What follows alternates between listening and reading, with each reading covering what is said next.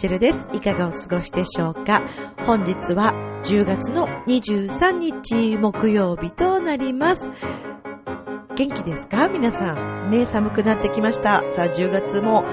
残すところ、あとわずかとなってまいりましたけれども、楽しく毎日生活を送ってますでしょうか？恋してますか？イエーイということで、さあ、ミッチェルのこのラブミッションという番組では、恋愛、そして夢をテーマに、不可能を可能にするをモットーにしました、私、ミッチェルが楽しくお話をしていければなと思っているそんな番組でございます。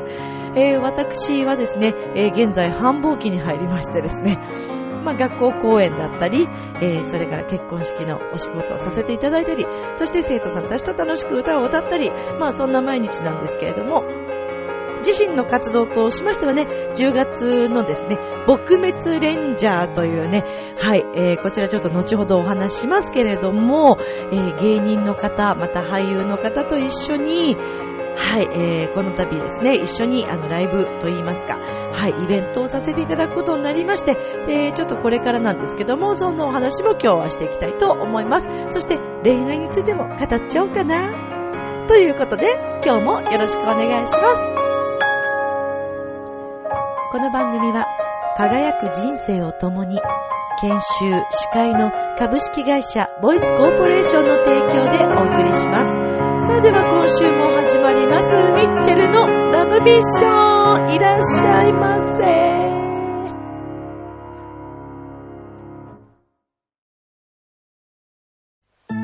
ああ、仕事でも上司に怒られっぱなしだし、女の子と出会うチャンスもないし、パッとしない人生だな。そこのあなた？人生を輝かせるには、まず自分磨きが大切。ボイスのプロデュースで変身した男性が先日ゴールインしたわよ。みんな個性があって当たり前。私がセルフチェンジのスイッチを押してあげる。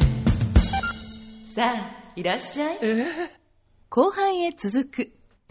改めまして皆様こんばんは、ミッチェルです。いかがお過ごしでしょうか？本日は10月の23日となりますけれども、10月ももうちょっとで終わりますね。だいぶなんかこう気候がね、あの温度が、気温の変化が激しくなってまいりましたけれども、皆様風邪などひいてないでしょうか？まあそれにしましても台風18号、19号と続きまして、ね皆さん大丈夫でした？まあ結局、ね、関東、お昼ぐらいでね、東京なんかは、あのー、去っていってしまいまして、まあ私はあの18号の日はですね、えっ、ー、と、月曜日が、あのー、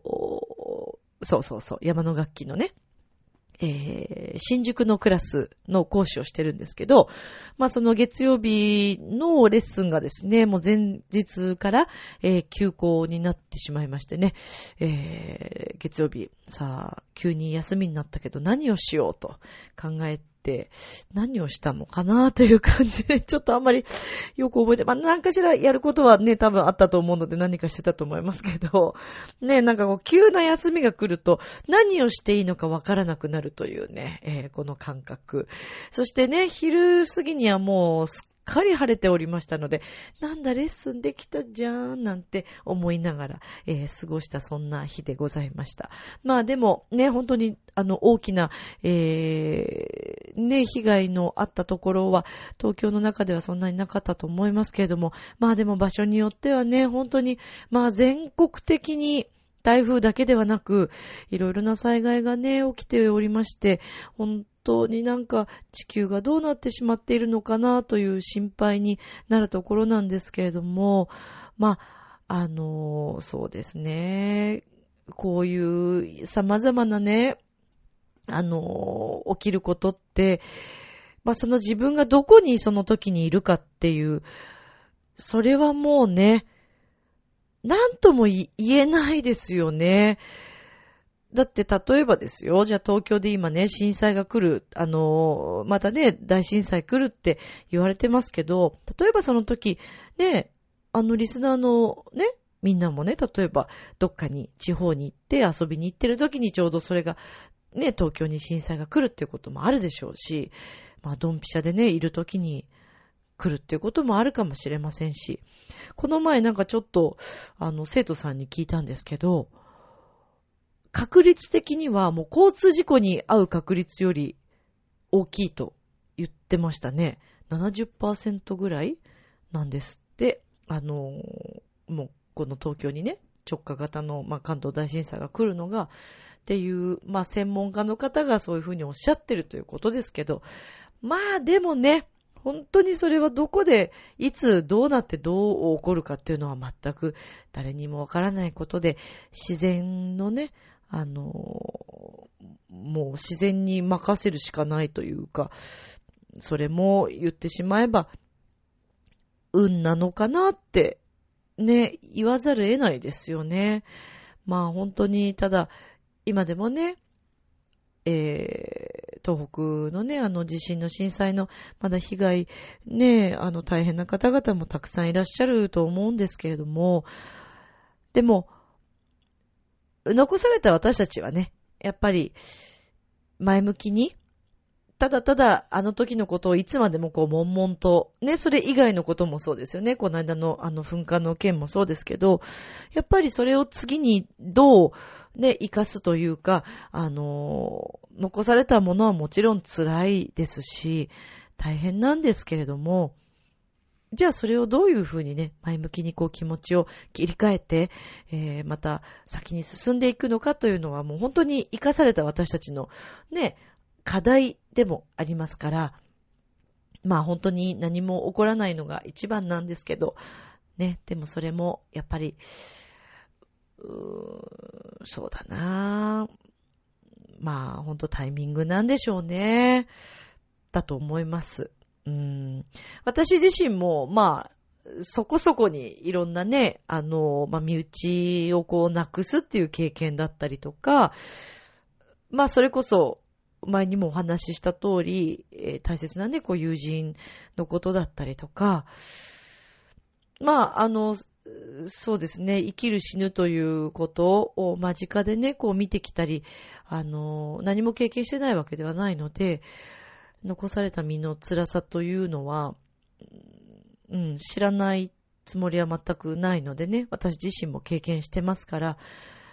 まあでもそれがそうだな。例えば自分のね、本当に一番近い存在の人だったら、どういうふうに感じるのかなっていうね。まあでも、ね、寿命と言ったらあれなんですけど、若くして亡くなるっていうことも、それも、やっぱりその周りにね、残された、生かされた人たちの、私たちの、うーん、まあ、使命というかね、これから、じゃあその方から受け継いだその気持ちだったり、その時に感じたことを前に、向きにね、どういうふうに活かして、あの、ね、その人のことを思いながら、えー、大切に生きていくのかというのは、残された者たちのね、うん、使命だと思いますから、ねえ、なのでそう考えると、一日一日を大切にしたいなと思うわけでございますけれども。さて、えー、そうなんです。あの、ミッチェロニーさんがね、えー、前もお話ししたと思うんですけれども、ついにこう、お笑いの方々、俳優の方と一緒に絡むということでですね、えー、実は、あのー、先日、えー、チョアヘオのですね、あの、サテライトの、はい、えー、ラジオの中でもご紹介させていただきました。えー、悪質商法撲滅レンジャーの、えー、皆さんと私、今度ご一緒させていただくこととなりました。11月11日なんですけれども、こちらは、えっ、ー、と、三浜のね、えっ、ー、と、浦安市にあります、三浜公民館で行われますイベントとなるんですけども、で、まあそちらでは、この何をするかというと、まああの、先日なのかな割と多分近かったと思うんですけど、えー、浦安の中でもね、あの、とても残念なことに、オレオレ詐欺にあった方がいらっしゃるということで、えー、まあ、それでもね、だいぶこれだけ、あの、世間一般的に騒がれるようになって警戒してくださいということで、注意をいただいたり、あの、いろんなところでね、紹介されることで、だいぶ、まあ、被害は、えー、減っているのかもしれませんけれども、一方で、まあ、この、いろんな詐欺がですね、巧妙化して、もっとこう複雑になったりとか、もう芝居仕立てでね、いろんな役の人がいたりとかっていうことで、えー、今なおね、本当にあのー、ご年配の方々とか、えー、一人暮らしの方とかが、あの、被害を受けているという方がいらっしゃるということなんですね。で、この撲滅レンジャーというのは、えー、まあ、オレオレ詐欺をはじめね、そういった詐欺から、えー、身を守りましょうという、えー、ことも含めて、あのー、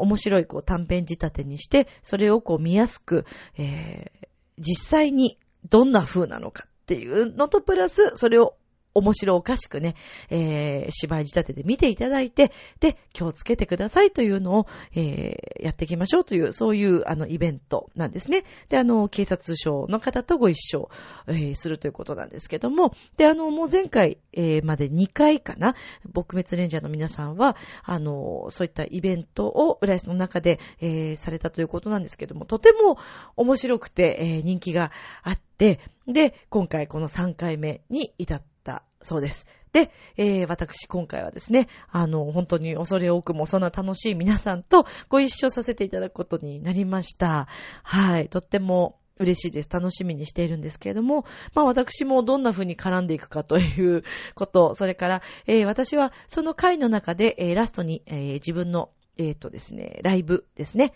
はい、をさせていただくということで、まあそこでももしミッチェローに登場できたらなっていうのもあるんですけども、まあちょっとどういうふうにね、えー、制作していくかというのは、ちょっとここではまだお話ができませんので、はい。また近くなったらご紹介をね、させていただきたいと思うんですけれども。まあ、あの、本日もですね、えー、静岡の下田かな？はい、えー、伊豆下田の方に、えー、中学校、小学校の、えー、公園に行ってまいりまして、えー、ミッチェローニさんがね、また、はい、もう、大暴れをしてきたんですけれども、ミッチェルもね、もちろん一緒に行ったんですけど、まあ本当に山がね、綺麗で空気が良くて、美味しいものたくさん食べたいなと思ったんですけど、時間がね、ちょっとなくて、もうバタバタで、あのー、結局、下田に行ったにもかかわらず、びっくりドンキーでみんなでご飯を食べたというね。ねえ、で、その後の道で、わ、こんな食べ物屋さんいっぱいあるじゃんっていうことに気づいて、あもちろんビックリドンキーさんも美味しいんですよ。ね、ハンバーガーも美味しいんですけど、ハンバーガーも美味しいけど、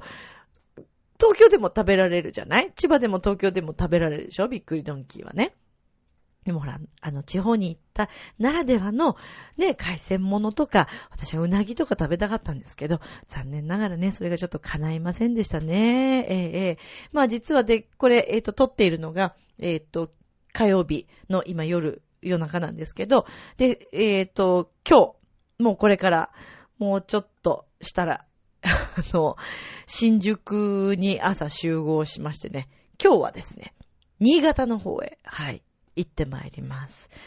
まあでも本当にこのね、えー、学校公演のお仕事で様々な土地に行かせていただくというのは、私としましてはとっても楽しいし、えー、それからその町の方たちに会えるというのが、まあね、え、生徒さん、先生方、そしておお母さんたちもね、えー、いらっしゃってたりするので、あの、本当にそういった皆さんに触れ合ってお会いできるというのがとっても嬉しいなと思っております。どうやら、今日のその、えっ、ー、と、下田の公演はですね、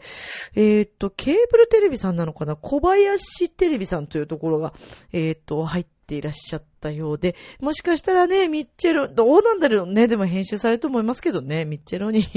が映ったら、まあちょっとそれはそれで、ね、あの、ミッチェロニとしましてはね、これからたくさんの、えー、土地にこう、お伺いして、皆さんと楽しく、えー、いろんなイベントをね、していきたいと思っているので、もし、下田の方にお住まいの方、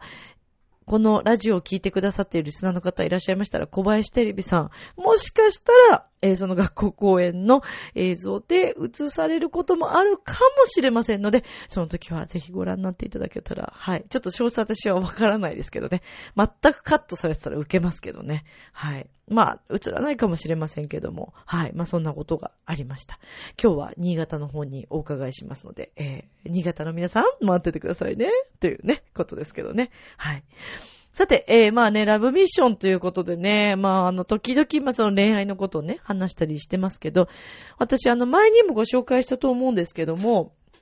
えっと私、あの、すごく、えー、ブログだったりとかね、あの、本とか見させていただいている方がいらっしゃって、斎藤義野さんという方なんですけど、で、その方がね、先日あの、恋愛レッスンという、永遠の絆の作り方っていう本をね、出版されたんです。で、私、ちょっと興味があったので、まあ、購入してみてね、あのー、読んでみたんですけど、ね、やっぱりラブミッションをやっているミッチェルとしては、こういう本をね、ふんだんに読んでいかなくてはいけないと思っておりますので、様々なこういった、こう、なんていうのかな、心理的な、あのー、自分のこう、変え方だったり、えー、どういうふうに、あのー、考えていったらいいかとか、で、まあでもね、私行き着いた先で最近本当にやっぱり改めて思うのが、あの、世の中、普通とか、これが当たり前っていう恋愛はないんじゃないかと本当に思うわけですよ。だってさ、いや、確かにね、えっ、ー、と、例えば自分の、えー、よく考えてみてね、皆さんもね、親たちとか、周りの方、家族とかが望む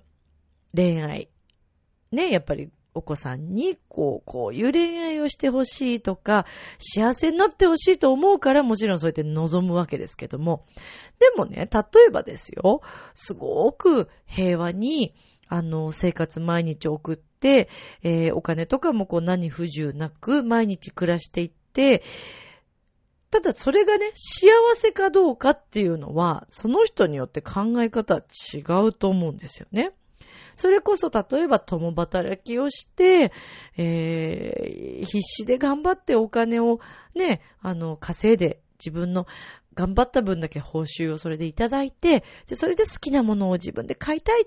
っていうのが幸せの一つの方もいらっしゃるかもしれないし、はたまたもちろん何もね、えー、働くとかは自分はもちろんしないで、で、お家のことをするのが大好きで、専業主婦として、えー、一生懸命ね、こう、毎日お子さんだったり、ご主人に尽くして、で、そのご褒美としてご主人から素敵なプレゼントをいただくっていうのが幸せっていう方もいらっしゃると思いますし、はたまた、手に入らない恋愛？えー、まあ、あの、不倫とかね、それから、浮気とか、私はそれを進めることはもちろんしませんよ。あの、誰かが気づくことはしてはいけないと思っているので、それはもちろん進めないんですけど、でも、例えばですよ、お互いの中でそれが OK としている人たちもいるかもしれないじゃないですか。だとしたら、それもなしではないのかもしれないですよね。で、例えばじゃあ、浮気している相手がいるとしますよね。で、そう、すごくそれが幸せで、で、お家帰ってきて、その幸せが、また、もしね、奥さんにもまた幸せにこうなんか、尽くせるんだったら、それで成り立ってるんだったら、それもありかもしれないのかななんちょっと私は最近おかしいのかな頭が。どうなんだろう。でも、どう思います？ね私は嫌ですよ。もちろん自分は嫌ですけど、そんなのは。だけど、ねいろんな恋愛の形があるのかなーなんて、いろんな方をこう見ていたり、いろんな話を聞いていたりするとね、ありなのかなと。でも、例えば、じゃあ、えー、彼女がいる相手とか、奥さんがいる相手をもし好きになったとしますよね。で、その人に、どうしてもこれからも会いたいとなった時に、別れてほしいとか、そういうのを望んではいけないと思うんですよね。もしその男性の方がもう本当に本当に好きになってしまって、でね、家庭でいろいろあってうまくいってなくって、それで次の第二の人生をやり直すっていうのはありかもしれませんけど、ね、別れて別れてって、ね、すがってすがって、それで一緒になったって、まあそれはあんまりうまくいくのかどうかっていうのは、うーん、どうなのかなって。だって誰かがね、悲しんでるわけですから。だからそれは絶対にいけないと思うんですけど、なんで私は今日この話をしたかと言いますとね、まあだからそうやって本当にいろんな本を読んだり、えー、いろんな周りの皆さんの話を聞いたり、自分自身がいろいろこう考えたりしていく上で、それこそあの、オペラのカルメンじゃないですけど、彼女はね、恋愛に自由な女性だったわけで、え自分がね、最初こう、好きになったホセというその男性に、自分から声を、まあ、かけ、彼に対して自分の、あの、まあ、軽い気持ちだったのかもしれませんけど、でもね、でも彼女は本当にホセのこと好きだったと思うんですけど、で、そうだったんだけれども、あまりにもホセが、えー、ちょっとね、こう、本来のホセの姿ではどんどんこうなくなってきてしまって、で、でもね、その多分きっと、ホセはすごく真面目で仕事にこう、僕はでも仕事に行かなくてはいけないって思って、えー、そこでこうなんか喧嘩を、喧嘩になるというか、もう本当だからね、日常生活じゃないけれども、オペラもそんな世界なんですよ。言い合うというかね。いや、もうファンファーレがこう聞こえてくると、自分が、あの、ね、えー、五長さんなんで、そっちのなんか仕事にまた戻らなくてはっていう気持ちになるわけですけど、でもそこでこうカルメンが、いや、あなたは私のこと愛してないみたいな、ね、ことになるわけですよ。でもその後、こう、ホセが一生懸命、いや、僕はこれだけ君のこと愛してるんだよって、すごく素敵に甘く歌うんですけど、それでも、カルメンは、いや、そんな、そんな愛じゃ私足りないっていうね、面白いオペラなんですよ。そう。で、えー、まあ、そんな、そんなやりとりがあった末、えー、ホセは自分の仕事をして、カルメンと同じ道にね、ジプシーたちと一緒に、あの、その道に行くんですけど、ねえ、で、こう、密輸のなんか、あの、ね、裏の仕事に入ってしまうわけですよ。ホセが。で、そうなっていくと、ホセはもともとそういう性格ではないので、やっぱり自分に合わない暮らしになっていくわけですね。そうするとカルメンとの喧嘩が今度絶えなくなってくるわけです。で、最終的には自分のお母さんが、えー、倒れてしまったりとか、もうなんか命がもうないって言って、で、それを昔の恋人、お母さんが認めていたフィアンセが、教えに来てくれるわけです。だから頼むから、もう、そ、あなたはそこから離れてお母さんの元に帰ってあげてくれと、ミカエラというね、女性が、真面目な女性が来るわけです。だからホセもさ、ミカエラと一緒になっとけばよかったものを、ねえ、またそこでさ、カルメンとこ戻ってきちゃうんだよね。好きだからしょうがないんだよね。でも最終的に、まあ、カルメンはね、その、別の、えー、エスカミーリョというもうね、人気者の闘牛士と恋に落ちてしまい、まあ、ホセが本当に哀れな姿になってしまうわけです。だからそこで、身を引くかどうかというのも、ホセ自身が自分でね、こう考えるべきところだったんでしょうけど、まあ、あまりにもカルメンが好きすぎて、もう執着しすぎてしまって、で、まあ結局カルメンを刺してしまうんですけども、まあでも私前も言ったと思うんですけど、とにかくカルメンという女性は、まあ恋に自由で、で、そこでね、ホセが自分を刺そうとしているっていうのをもうそこで分かっていたんですけど、それでも、いや、私はそれでもエスカミールのとこに行くのよって言って、で、最後言い合いになって、で、まあ刺されてしまうんですけど、でも私にとってはどうもそのカルメンが本当に本当にエスカミールのところに行こうとしていたのかどうかっていうのが、なんかね、なんか、わかんない。これ私の性格なのかもしれません。私がそう感じるだけなのかもしれないけれども、本当は、ホセがそうやって自分にまた、ね、戻ってきて、彼がまた戻ってくれたら、すごくこう、元のね、えー、暮らしだったり、仕事だったり、こうなんか戻って、またそうなったらいいなっていう期待がどっかにあったりもしたのかなとか、ね、もともとすごい好きだった男性の腕に抱かれながら刺されて、えー、自分の命をこうね、なくすっていう、それもそれでなんかカルメンとしては幸せだったのかなとか、だからオペラ歌手の人によっては、まあ、いろんな解釈があるでしょうけども、微笑、刺される前に微笑む人とかいる。私ちょっと見たんですよね。で、私はどっちかっていうとそっちタイプで、えー、それで演じてみたんですけど。うん。だからね、こう、ねえ、そう、解釈もいろいろですけど。で、まあだから何が言いたいかっていうと、カルメンはそういう、えー、恋愛の仕方が幸せだったのかもしれないわけです。決して最後そうやって結ばれることはなかった、刺されてしまうという悲劇になってしまうんですけども、それはそれでね、彼女のその自由な恋愛の形としてはありだったのかなとか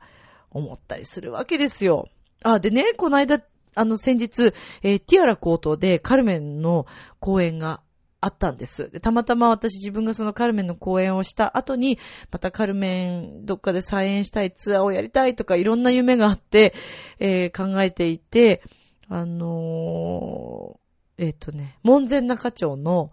えっ、と、神社にね、あの、お礼参りに行って、そしたらそのカルメンのポスターを見て、しかも前半がスターウォーズ、そして後半カルメンというね、とてもなかなかない組み合わせだったんです。で私、スターウォーズ大好きなんで、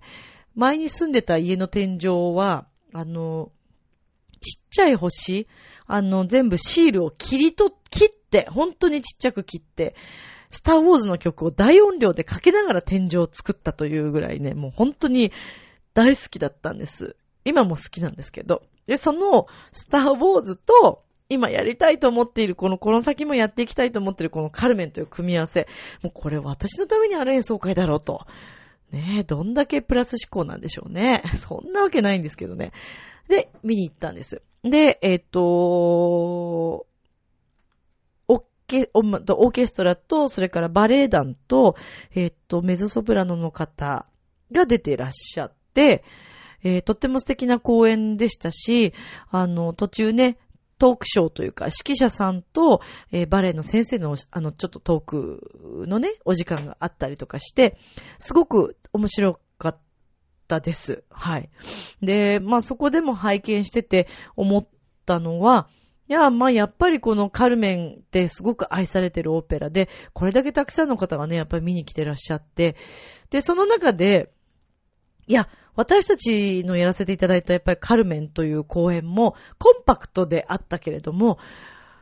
改めてね、すごく、やっぱり、私満足だったなということを自画自賛これ。でもね、思ったわけですよ。で、改めてそこでまた思ったのが、いや、カルメンという女性って、だからその方の演奏の仕方それぞれですよね。やっぱりね、自分の思うカルメン像というのがもうあまりにもこう強すぎて、いや、今後もやっぱりカルメン歌っていきたいなってすごく思ったわけですよ。でね、えっ、ー、と、今度の木曜日っていうかもう今日、今日？あれ？違うよね。あ、いいのか。いいんだ、いいんだ。木曜日、23日の木曜日、久しぶりに大学のね、歌い合いというのがあって、あの、すごく久しぶりなんですけど、私はあの、東方学園という、えー、っと、仙川に大学があるんですけど、あの、はい、そこで勉強をしたんですけど、で、その、校の中に入るって、まあそうそうたまにこう、例えばレッスンに行くとか、何かがない限り、ほぼまあ行くことはもう卒業してしまうとなくなってしまうんですね。なんですけど、まあ私はたまに、あの、自分の先生のところにレッスンに行ったりして、まあもう本当にたまになので、で、かなり久しぶりに、あの、学校の中でね、あの、若い子たち、えー、例えば今大学2年生とか、これから入学する子たちが試験を受けるために、みんなの前でその歌の練習をするということで、歌い合いっていうのが私たちの、えー、中ではもう昔からあるんですけど、で、その歌い合いを、卒業生の人たちにももしよかったら、あの、出ませんかというお誘いを先生からいただいて、いや、もうこれはぜひぜひね、あの、今の皆さんの歌も聴きたいし、自分も勉強になるし、で、自分自身もやっぱり表現また歌うことで勉強になるし、と思って、まあ、参加をするんですけど、で、まあ、そこでまた改めて、えー、前回のね、カルメの中で歌ったミカエラというその真面目な女の子の方の、えー、歌がちょっと自分の中で不完全燃焼のところがもうちょっとやりたいなっていうのがあったんで、それを挑戦しようと思って、えー、歌うんですけど、で、またね、それを歌っている時にも、ああ、やっぱりまたカルメンやりたいなーなんて思っていたんです。そしたらですね、なんと今日の公演、新潟公演でですよね。私、この学校公演の仕事って13年ぐらいやらせていただいてるんですけども、まあ、高校より小学校、中学校の方が多いので、えっと、今日は高校に行かせていただくんですね。で、高校のプログラムで、私、初なんですけど、なんと、カルメンが入ってたんです、演目に。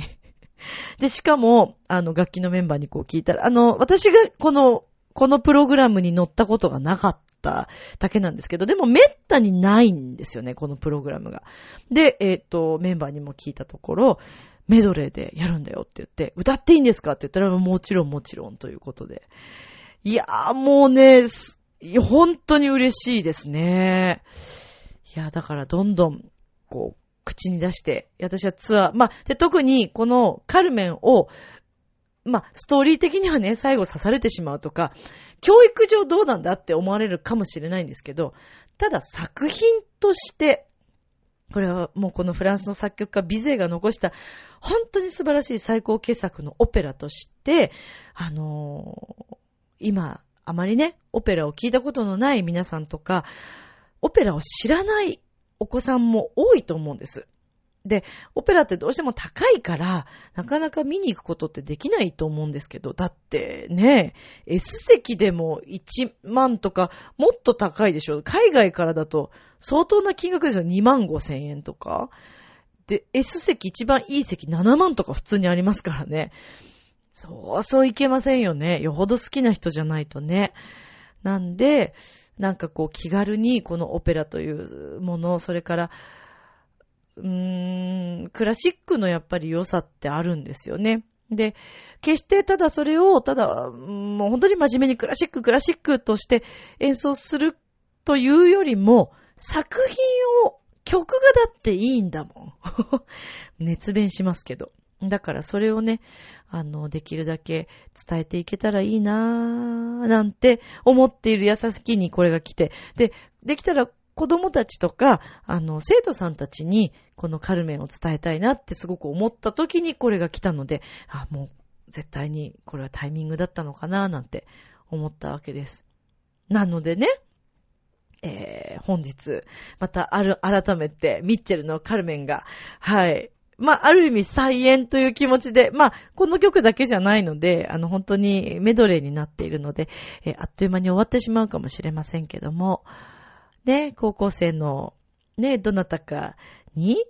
ミッチェル・カルメンが恋しちゃうかもしれませんから、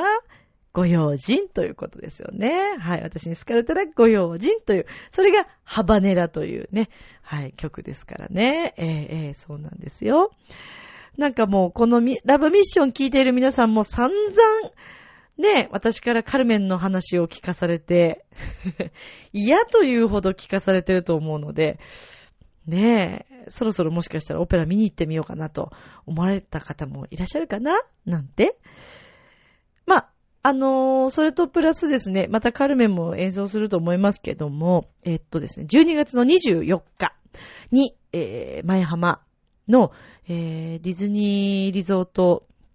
オフィシャルホテル、クラブリゾートさんで、今回3回目のライブを行わせていただくことになりました。ありがとうございます。イェーイしかもクリスマスイブということで、あの、クリスマスね、ソング、またディズニーソング、オリジナルを含めて、えー、今回も2回公演でショコラビメンバーで行っていきます。女子バンドです。サックス、菅原さとみちゃんと、ピアノ、沼部ひろこちゃん、そして、えー、パーカッションの有田京子ちゃんと、私、ミッチェルでお送りします。24日は、12月24日は、えっ、と、このクラブリゾートさん、時間がですね、前回と同じであれば、19時と21時の30分公演が2回。となります。それから11月11日の、えっ、ー、と、三浜公民館、浦安の三浜公民館、新浦安の駅から歩いて、10分ちょっとかな。10分で行けるかな。うん、にあるんですけれども、そちらではですね、えっ、ー、と、14時スタートだったかな。はい、えー、こちらも、あの、ご連絡いただいて、えー、観覧無料だったかと思います。はい。また詳細をお伝えしたいと思います。それからですね、12月の、えー、ごめんなさい、ね、いろいろ飛んでるんですけど、12月の、えー、14日かな、えっ、ー、と、日曜日だと思いますが、えっ、と、その日はですね、浦安でですね、え市民の大工が行われるんですね。で、これどうやら2年に一度なんでしょうかね。えっ、ー、と、大ホールで行われます。で、たまたまね、山の楽器の新浦安の生徒さんが、この大工参加してる方が3名いらっしゃって、話は聞いていたんですね。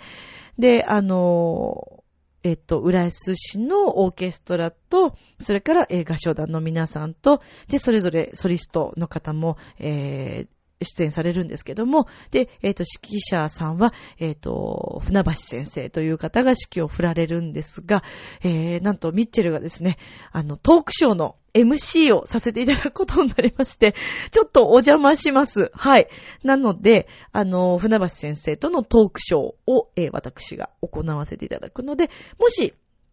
浦安に在住の方、またこの大工を見に来るご予定があった方いらっしゃいましたら、あ、ミッチェル頑張ってるなと見ていただければと思います。楽しいあの会になるように盛り上げられればなと思っておりまして。で、また今日ね、たまたまいろいろそれで調べていたら、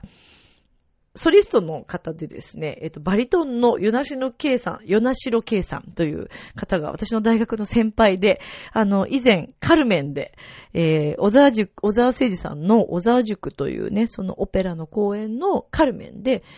ヨナシロさんはもう有名人ですから、えー、カバーでですね、あの、エスカミリョを歌われていらっしゃったんです。で、あの、その時もすごく優しく接していただいて、えー、そのヨナシロさんがですね、今回、あのー大工、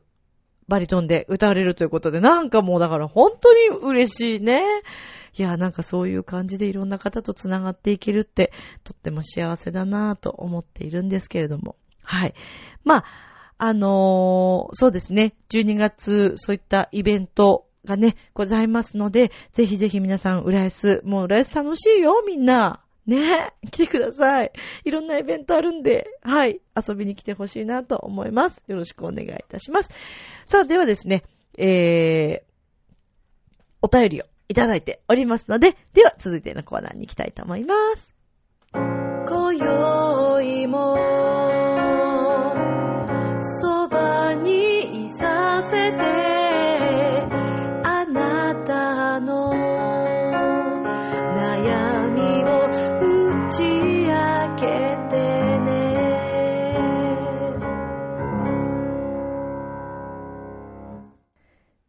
ということで、えーお便りのコーナーでございます。は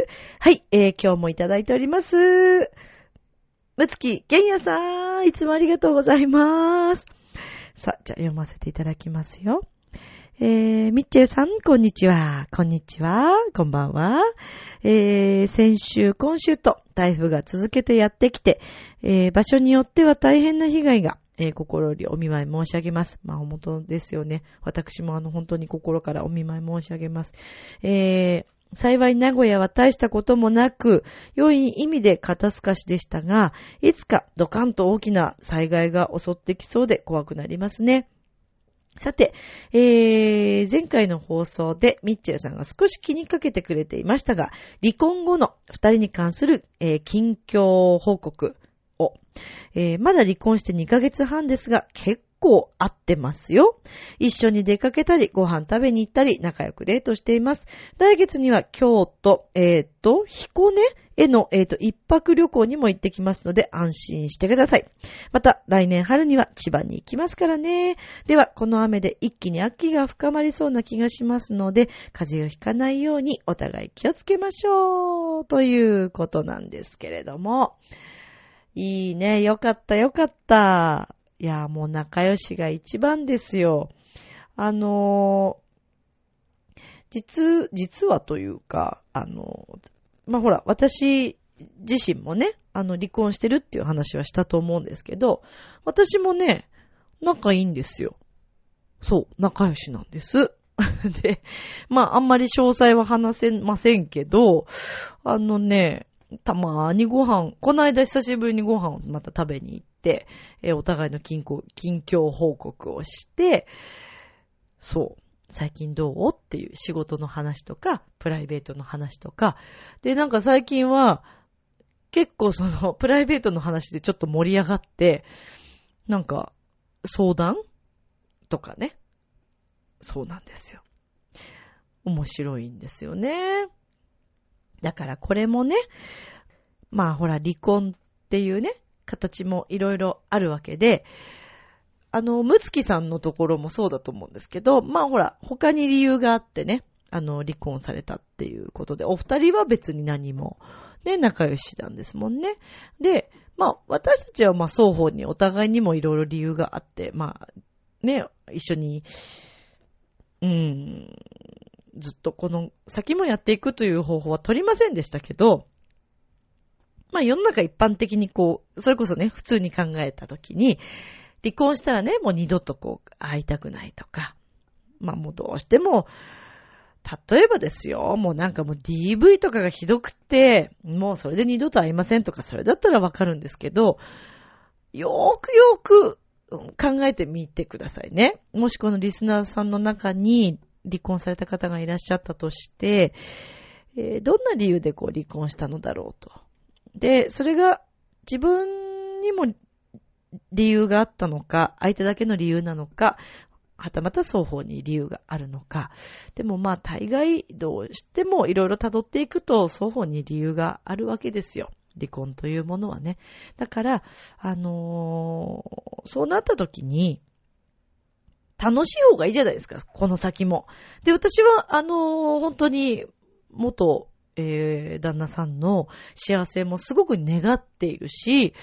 この先もね、本当にだから、あの、幸せになってほしいなっていう気持ちもすごくあるし、で、向こうも向こうですごくそう思ってくれていているし、それから、この間話してて、いろんな過去をね、こうなんかいろいろ話して、掘り出して話してたんですけど、まあお互いにね、本当にあの頃があるから今があるんだねっていう話もしつつ、そうなんですよ。だから、ね、そう考えますと、離婚をしたからといって、自分の人生がこうね、なんかダメになるんではないかとか、そんなことは全くございませんからね。むしろ、その選択がプラスに転ぶということも。でもそれはもちろんよく考えて進めてくださいね。ほら、もしかしたら今どうしようかなって思ってる方いらっしゃるかもしれません。ただ考えてください。もし喧嘩が絶えない、えー、それからお子さんね、子供がいる手前どうしても、ね、ちょっと離婚するのはっていう方もいらっしゃるかもしれません。でも、例えば子供にとって、えー、ずっと親の喧嘩を見ている状況で育っていく環境がいいかどうか。ということもあります。そうすると、そのお子さんが将来自分が恋愛した時に、まあ、よ、いい方に転べばいいんですけども、反面教してね。でもそれがなんかトラウマになってしまって、えー、結婚というものに対しての、ね、憧れがなくなってしまったりとか、えー、それからいろんなね、恋愛に対して、えー、男性、女性に対してのなんかトラウマになってしまったり、えー、犠牲になるようなね、こう恋愛をしてしまったりとか、っていうこともありえますから、そう考えると、誰のために、何のために別れるのかということは、まあよく考えてみるとすごくいいのではないかなと思うんですね。で、例えば離れた状況で、うまく二人でやっていけるのなら、だってほら、紙、紙のさ、ね、紙状の契約だけですからね、あれね。でも私ね、一番よくわかんないなと思ったのが、あのー、結婚するときに、私テレビで見たんです。本当なのかわかりませんけど、それ。結婚するときにね、お互いにいろんな約束を書くんだって。で、なんか契約書みたいなのをお互いに交わして、で、それにサインをして、そうじゃなかった場合にはどうするか。もしそれが契約じゃないけども、それができてなかった場合はどういうふうにするかっていうのを結婚する前に話し合ったりするんだって。っていうのをね、ちょっと前にテレビで見たんですけど、私そんなの嫌だってすごく思っちゃいましたけど、どう思います？皆さん。え、いらっしゃるのかな？リスナーさんの中で契約書交わしてる人いますか？いや、だってほらさ、生活していく中でいろいろ変わっていくじゃないですか。ねえ、いいことも悪いことも、やっぱお互いに作り上げていって、その時はそう思ってたけど、この先またね、違うふうに思うかもしれないし、うーん、あと、そうだな、いいなと思うご夫婦の話を聞いていると、お互いに協力し合っていたり、えー、できないところをお互いにこう補い合って、支え合って、で、自分の存在という、ね、ことに、あの、傲慢じゃないですよね。うまくいってる人たちってね。だから本当相手がいてありがとうがあって、えー、自分もやってあげたいなって思ったりとか。もうね、そういう、こう、ささやかな、あのーなんていうのかな、心の支え合いはもう、永遠に憧れますよね。でも、むつきさんのところ、ほんと素敵なね、ご夫婦で、いや、だから本当仲良くしてらっしゃるということで、私もとっても嬉しいんですけど、まあ、リスナーのね、皆さんの中にも、えー離婚でね、なんか悩んでるとか、えー今後、ね、それを考えてらっしゃる方、また、結婚しようと思っている方もいらっしゃると思いますけど、どの選択をしたとしても、あのーとにかく、ね、お互いが、そして周りが楽しくなるような、あの、人生をね、えー選択されるのが一番いいんじゃないかなって、私は思うわけでございます。はい。ねえ、みんなで幸せになりましょう。はい。ということなんですけども。はい。ということで、えー、ね、本日のこちらのコーナー、えー終わりとさせていただきますけれども、あのー、ね、ミッチェローニさん。ちょっとミッチェローニとしての愛情表現のコーナーは、えっ、と、今日お休みさせていただきますが、やっぱりね、ミッチェローニさんの声ね、皆さん聞きたいと思うんです。なんで、えー、ちょっとね、私とまた会話したいと思いますけど、ミッチェローニさんにちょっと登場してもらいましょうか。ミッチェローニさん、お待たせしました。どうぞ。はいはい。はい、どうも。どうもどうもどうも。いどうもお待たせしました。ミッチェロリンです。いどうも僕の時間がやってまいりました。リスナーの皆さん、こんばんは。チャオ。ミッチェローニさん、いつかはいらもうなんかそんな何芸人みたいな感じの喋り。いやいやいやいや、もう、芸人気取りですか？いや芸人さんとは違いますからね、ミッチェローニさんも。やめてよあまりくれよね、そうういう、ん。ね、まあね。そうですよ。まあ、これから、あはい。芸人の方と絡んでいくということでね、僕も本当に あの、心から楽しみにしているんだけども、まあね。はいまあでもやっとこう僕の時代がやってきたというのかな時代かどうかは。あそうだね。えー、まあ、えー、こうしてね、今まで、はい。えー、学校公演のみんなにね、えーはい。小学校、えー中学校、時には高校はい。のね、方に、このミッチェロニという存在をね、明かしてきました。えそして、えー、栃木でも、浦安でもね、えー僕は、うんまあ、都内でもやりましたけれどもね、恵比寿に出没したこともありますよ。えー三軒茶屋に出たこともありました。そして、その他ですと、うんそうですね、僕は、あとはどこ行きましたかね。まあ忘れちゃいましたけども、忘れちゃったんだ。えーそしてなんか、ミッチェローニさん、うん今日声疲れてますかいや そういうこと言わないんだよ。なんで？使ってない。大丈夫だよ。元気だよ。ノリノリだよ。こんな時間だって僕は大丈夫。無理しなくていいからね、大丈夫だからえそう？ね。ね、ミッチェローニさうんんだって新潟行くんでしょ？今行くよ日ね。あんまり頑張っちゃうとね、うんまた大変だからね。しかも、あれでしょ？行きの、ね、車何？の中で。車？ね、どうせまたいっぱい喋るんでしょうから。それはさ、それはミッチェルもでしょ？もうプライベートの話とかも、もう多分みんなうんざりしてると思うよ、多分ね。またか言ってるこの子ってなってえると思うよーうんざり。してんのかなみんなすごい楽しそうに聞いてくれて。いや、あだからそれは聞いてくれてただけなのかそなうだよ。話合わせてくれてたってこと？そうじゃないの？えー、どうしよう。今更気づいたの？明日聞いてごらん。えーやだ、ごめんなさいだね。あそうだね。の間ね、うんうんある職場にね、行っうん。たわけですよ。私毎週毎週ね、なんかこうネタを持っていかないといけないような気がしていてうんっていう話をしたら、いや、いいです、もう栗林さん。もう普通に来てくださいって。ほら思いました？ほーら。大丈夫です。みんなそこまで求めてないですし、別に普通に喋ってくれればもうそれ全然問題ないですと。そうだよ。あ、なんだ、そんな求められてなかったんだとうん思って求めてないと思うよね。やっぱりねうんあなた芸人じゃないからさ。そうですか普通にだって歌手でしょまあそうですよね。歌手の人別にそんななんか自分を落としてね、うんしかも最近あなたあの、伊藤麻子さんみたいな風に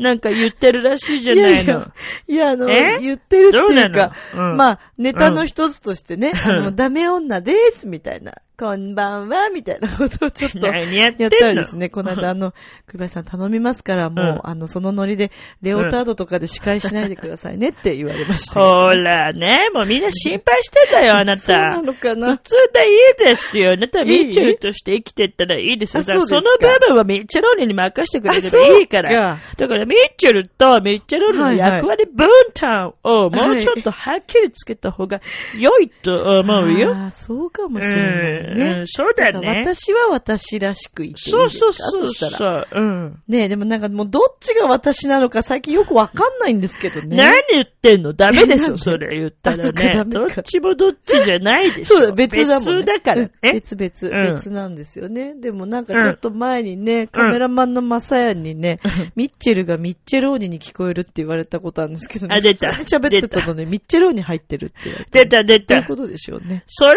だからミッチェルがもうちょっと気をつけたらいいんじゃないの、私ですか。うんねまさやん結構その辺はっきり聞いてるからね。そうですね。ねリスナーの皆さんも言わないだけでね、そうですよ。結構思ってるかもしれないよ。言ってくださいねあそういう時は。最近似てきたな、みたいなね。ね そうですよね。ね気をつけてね。はい、気をつけます。あの、リスナーの皆さん、ね。なんかお気づきのことがあったら、あの、え遠慮なくね、あの、お便りで、え、投票でも何でもいただければと思いますけど。えどしどしね。まあまあ、とにかくミッチェルうんうんうん。ね、あの、今日、またこれから早いと思いますから、そうですねそろそろちょっとお開きにそうですね。しましょうか。ええ、ええ、ねそうですね。朝ね、もう寝る時間ないよね。ないね、これね。朝までコースだね、これ、ね。間違いないね。うん間違いないね。もうこれはもう起きてた方が絶対いいうん時間帯絶対そうだだからね。と思うよ。今から誰か飲みに行こうって言われたらもう行った方がいいんじゃないのっていうぐらいに、うんえーもう起きてた方がいいよね。飲まない飲む必要はないけどね。飲んだらもうね、うんうん声出ないから、出ないね明日っていうか今日ね。うん。はい。間違いないよまあということで、ミッチェルさん。はいはいはいえー、ありがとうございます。えこちら一緒に今日こそね、新潟の方へ、はい。長岡ですね。そうだねはい行って参りましょうね。ええ、行きましょうね。安全運転でね。まあ、運転はしないけれどもね。しないよマネージャーがするから僕たちはしないけれども。けどね。はいはい。まあ、あの、新潟のみんな、え？待ってるよっていうことですね。そういうこイェとですね。みんイなっていうほどのえ、あの、ね。何？まあ、あの、本当に小学校さん、高校の学校さん。いいじゃない、それまあででも。も本当に、あうんの、え、長岡の方へ行ってまいりたいと思いますそうので。ですね。はい。よろしくお願いいたします。じゃあ、あの、ミッチェルンリさん、はいお開きしましょうか。そうですね。ね。はいちょっとの時間でもね、あの、休んでいただければと思あ、います。グラッツィ、ありがとうね。はい。とありがとねいうことで、えーはいミッチェルンさんでした。ありがとうござあいました。りがとうね。みんなね、グラッツィね。まはい、またね。チャはいオ。はい、チャオ。なんだか釣られてきちゃったよ。なんであんなイケメンまでいるんだ？あなた自分を分かってる？第一印象って何で決まるか知ってる？コミュニケーションの始まりは何だと思う？お？誰でも変われるチャンスはあるのよ。あるのよ。それから数ヶ月後。自分らしさを自分で見つける。なんて素晴らしいんだ。恋も仕事も今最高にノリノリだぜ。スイッチをします。ボイスコーポレーション明日もスマイルでラブミッション今日もありがとうジョアヘヨ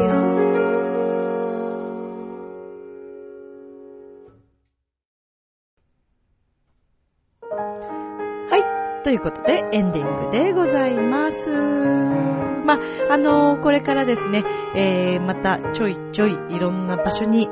顔を出しますので、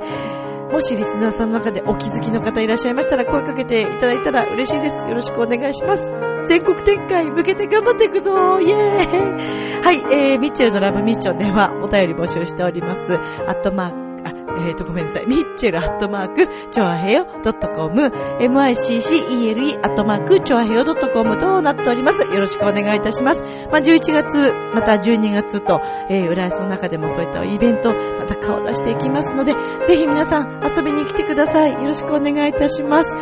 では、今宵も良い夢を、明日も楽しい一日を素敵な恋してね。じゃあね、バイバーイ。